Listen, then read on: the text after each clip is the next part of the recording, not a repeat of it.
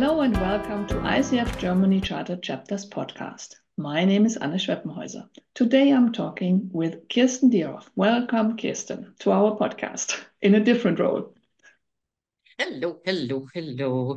I guess people by now have an idea of who I am, so let's keep our introduction really short.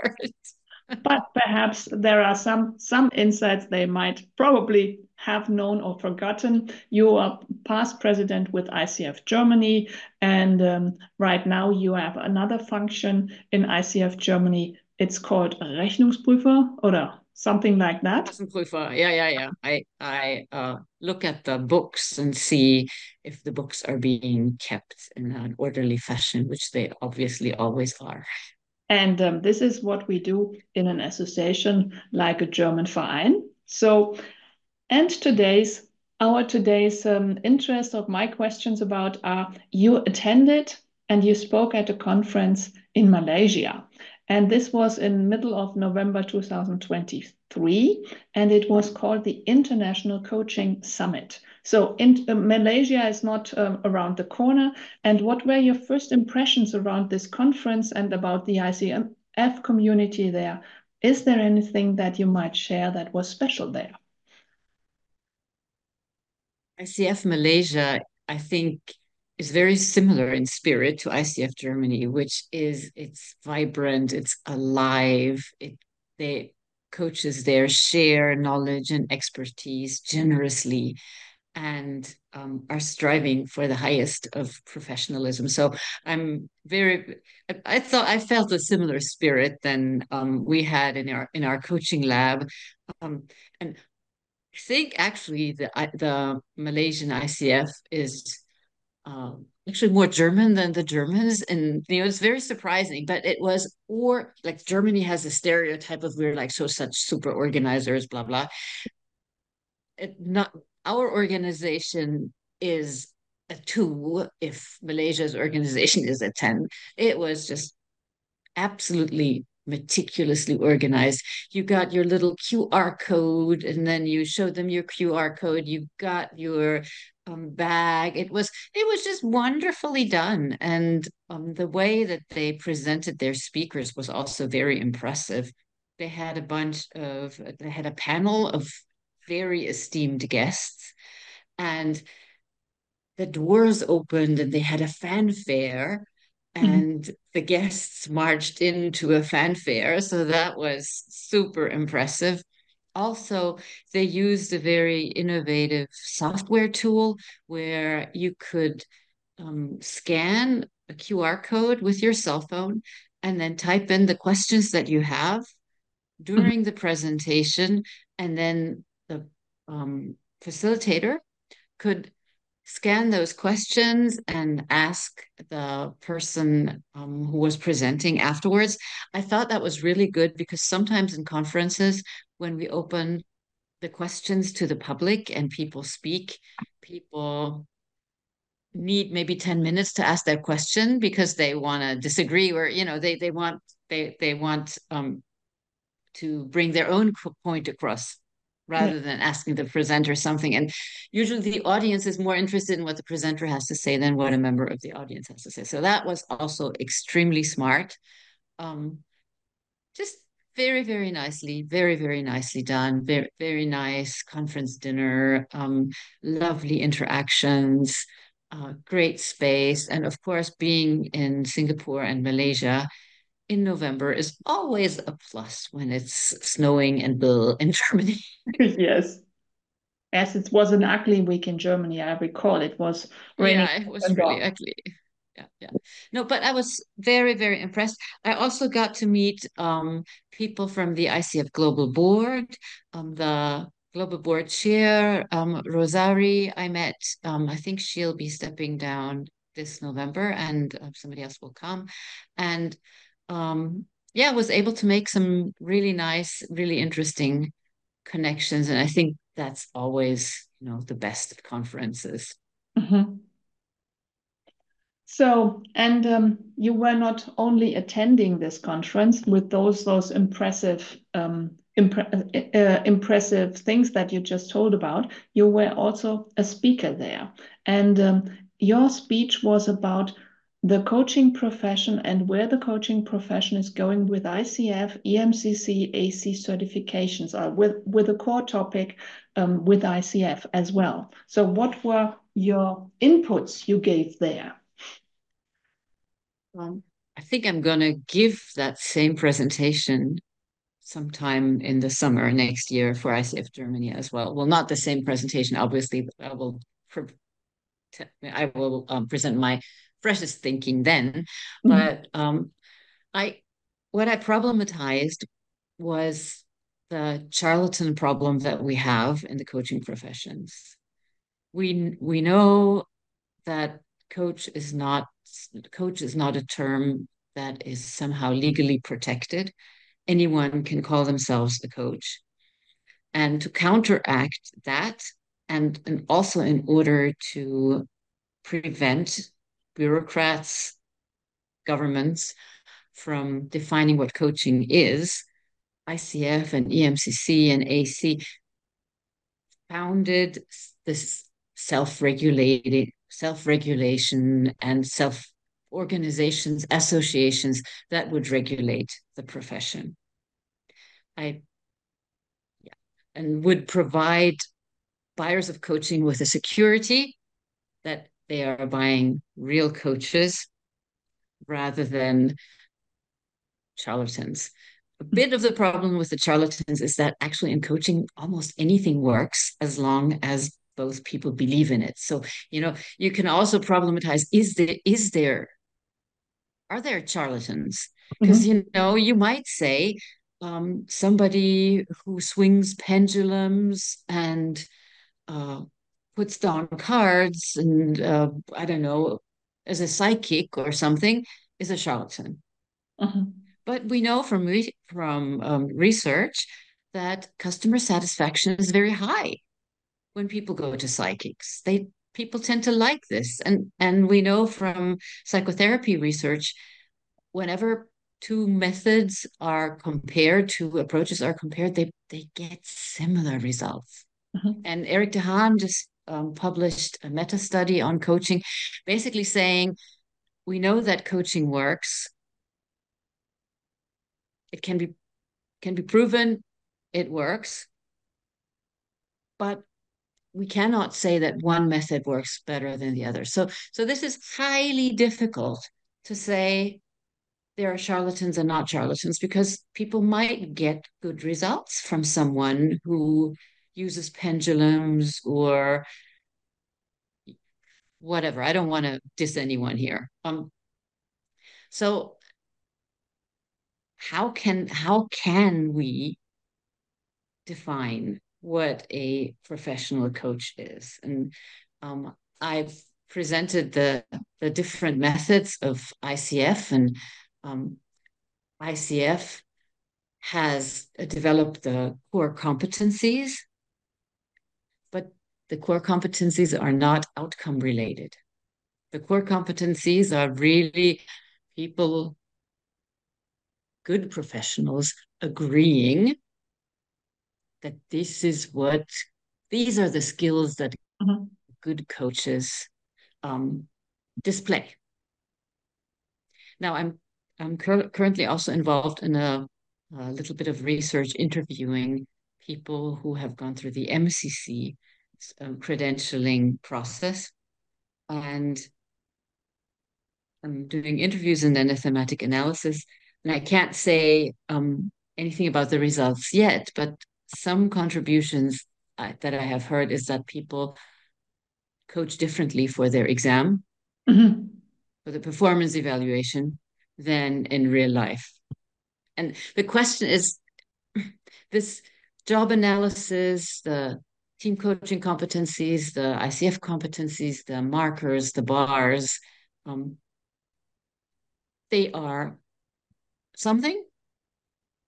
Yeah, it's not nothing. It's it's not useless. It's good that people sit together and think about what is good coaching, but it's not outcome related. It's it doesn't if you if you really think about what does it say, does it really give buyers of coaching the security that they're getting good coaches EMCC had a different way of going about just defining the core competencies.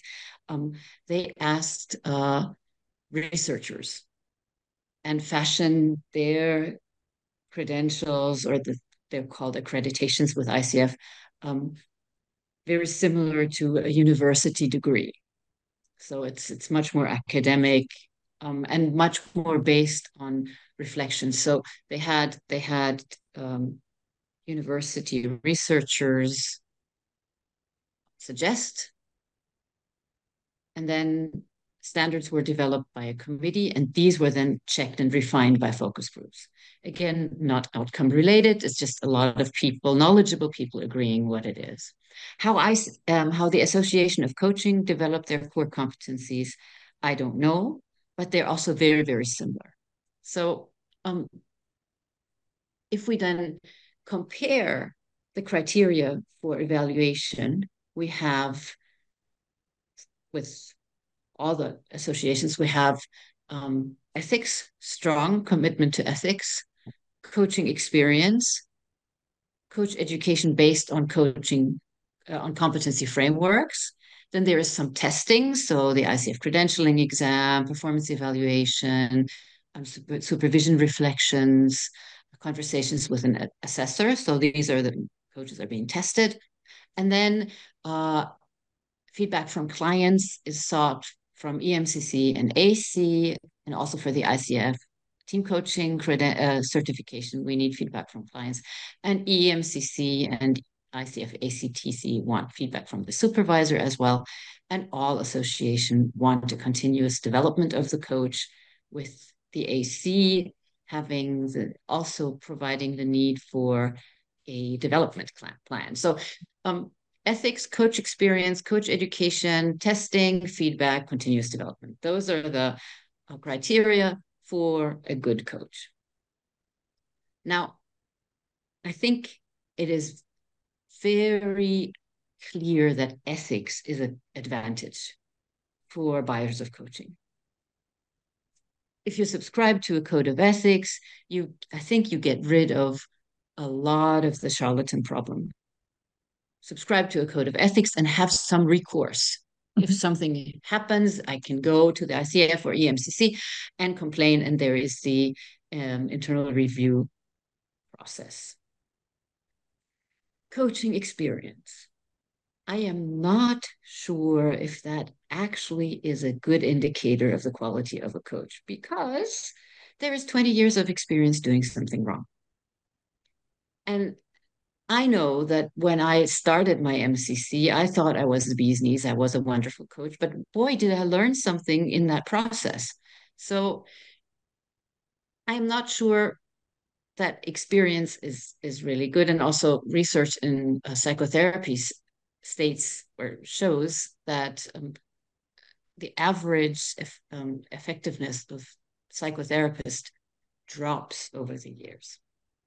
And that they're yes slightly but it does drop. And yeah so experience yeah.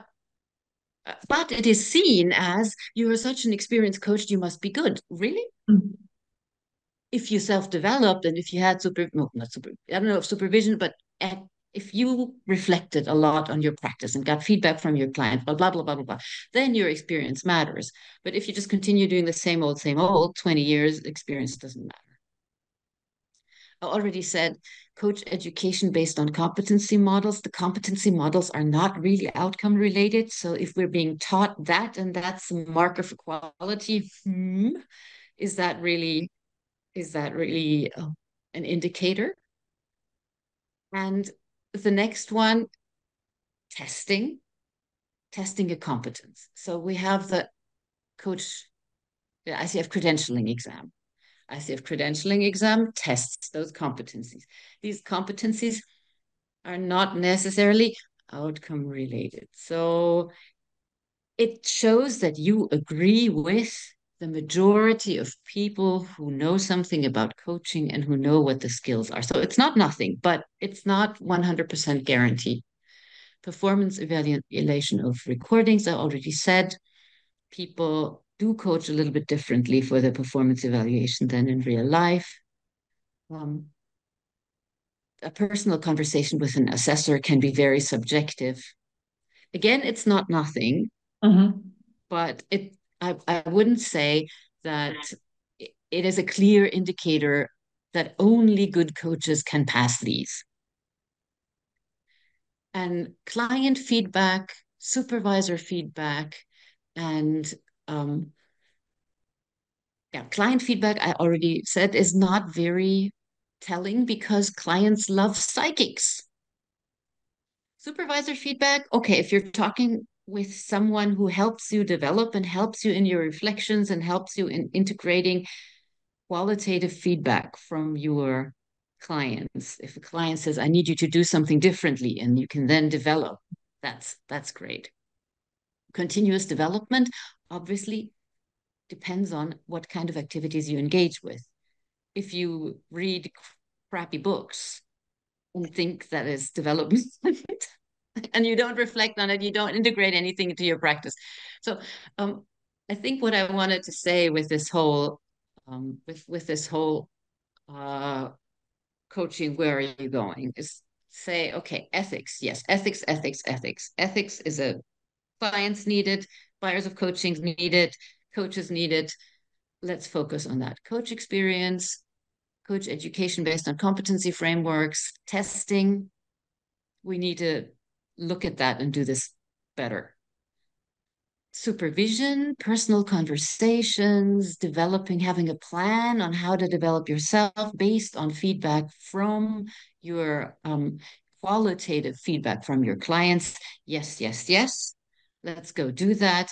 And engaging in targeted continuous development. So if your clients tell you you don't listen well, then you develop listening skills, but you don't go and go for the next shiny thing. Oh no, a new Hogan three, or you know what what mm-hmm. coaching profession is doing with tools, tools, shiny new things, shiny new things.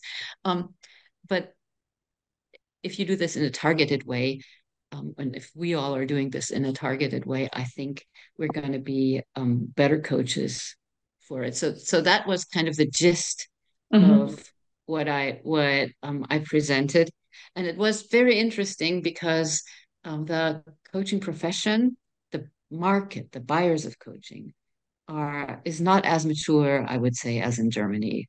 It's mm-hmm. not really well known across the buyer's side what coaching is. Okay. So e- even I think that makes it even more um, important to let the market know that ICF and also the others other organizations focus um, focuses a lot on ethics and on partnering with the clients and mm. um, yeah and, and communicate that all the while knowing that we're not perfect either and there is homework we need to be doing so now I've just talked you against the wall. I'm very sorry. no, what I just reflected is okay, um, I went my way through M- MCC, I went my way through EMCC, senior major, uh, master practitioner, and, and the supervision training as well. So you're telling me, okay, some parts of this journey were purposeful and um, improved my coaching skills and some parts probably um, were a little bit lacking. So according to my own experience, but I'm just only one, um, the the deeper reflections and the deeper reflections as well by continuous supervision is for me, just for me, essential to develop. Because the other things, sitting, sitting and just attending a kind of um, uh, a course or a training or something is not changing my behavior or changing um, something in in relationship with with clients so um, i suppose that the essence was okay let's focus on that what probably might um, improve the the skill not only the skills the being as well and the personality of that coach that might be useful and helpful as well for the clients in their in on their journey. Yeah, and being in contact with our clients to get qualitative feedback. What am I doing that's helpful to you? Yeah. Um, what what am I doing? What are we doing together that is helping you grow in the ways that you want to grow? Um, we're just uh, in the process of writing a solution focused coaching supervision book. Okay. And um, in for for doing that, we are recording some supervisions with the client and the coach together. Mm-hmm. Because if it's about improving that relationship, why do we only talk to the coach when there's supervision? We should really not not every client you know wants to be taking to supervision together but let's say you you do you supervise you coach an, an executive for a year or two that happens people people have clients for a long time why not invest an hour instead of doing a coaching session to reflect on what are we doing in this coaching relationship that is working well? What are some of the things that we could be doing better? And not focusing, you coach, supplier, you need to be better, because that is a very bad hat to have as a coach. Oh, I'm the poor little supplier and I need to provide you some. Uh, mm-hmm. That that is not beneficial for the relationship. But uh, asking the coach to describe the relationship, asking the client to describe the relationship, what they're doing in their coaching sessions, um, asking the client to describe their impression of what's working well. And we, we did a couple of really beautiful videos um, using ref- uh, narrative practices like outsider witness. Um, and it's just wonderful and so beneficial. So that's another another workshop that I want to be want to be giving.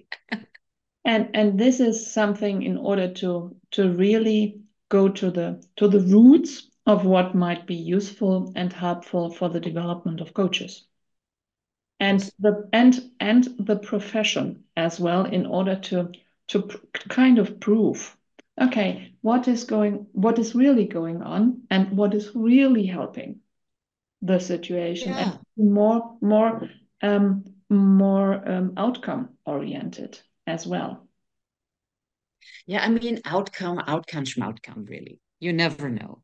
Yeah, yeah. but uh, uh, but but still, I mean, I'm I'm somewhat contradicting myself because I'm because I'm saying, yeah, our our um competencies are not outcome oriented. At the same time, I know outcome orientation is a very difficult concept because there's always so many things going on in a client's life. Let's say you have someone who is uh, almost depressed, really sad, and you're coaching them. And next time they come in and smiling, you might fool yourself into thinking that your coaching had something to do with it. Maybe they just fell in love. Yes, might be, maybe. so, so but perhaps they they fell in love because you you coached them so they that they could open up more. You never but, know. but eh, eh, exactly. So it's fair I think it's very difficult to measure the quality of coaches. And we should really be focusing on those things that we know make a difference. And it can be so varied to say that you you should develop in the same way that another coach should be mm-hmm. developed should develop is i think a detriment to the profession because we need different coaches. We don't need the same coaches. We don't need every coach to behave the same. We need diversity. We need cultural diversity. We need pers- personal diversity. Um, we need different styles so that clients can find the right coach for each client and mm-hmm. the behaviors may be completely different. So perhaps there is a, a, a, a kind of conclusion right now. So what is what you like to recommend to our listeners who are probably coaches or coach interested people or ma the market out there? So what is your conclusion so far?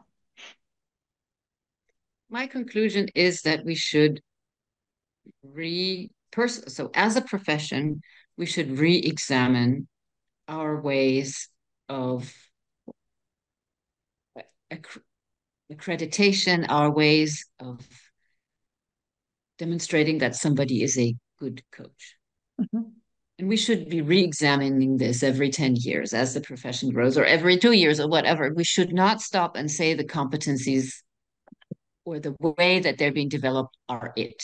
Mm-hmm. We know we are re- the competencies are um, revisited every five years, which is a great thing. But maybe the process of getting at these competencies is also something that we need to be revisiting. Mm-hmm. And not saying it's bad, but we can do it better. Mm-hmm. And the other, personally, I think go ask your clients. Go ask your clients what in the relationship is working, and then talk to someone, be it a coach or a supervisor or a peer, or or not talk to someone. Take a pen and paper and write, or re- just reflect on what does it have to do with you as a coach and how you conduct coaching relationships. Thank you so much for these concluding words and thank you for your time and thank you for for bringing in these probably provocative insights into the world in order to shape the profession and in order to to fulfill what is needed to be done to become better coach and better coaching as well. So thank you, Kirsten, so much. Thank you. Glad to be here.